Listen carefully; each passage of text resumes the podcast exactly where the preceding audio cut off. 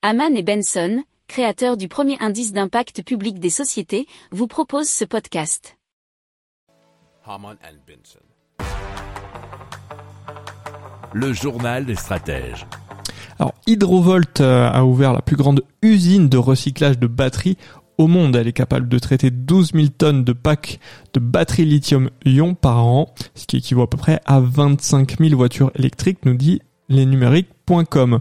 Alors, euh, Hydrovolt recycle les batteries usagées ou défectueuses des voitures électriques en une poudre contenant des métaux tels que le nickel, manganèse, cobalt, lithium et le graphite. Alors, les batteries euh, une fois déchargées de l'électricité, sont désossées pour récupérer jusqu'à 95% des métaux. L'aluminium est recyclé par Norsk Hydro, tandis que la masse noire est vendue à des producteurs de batteries.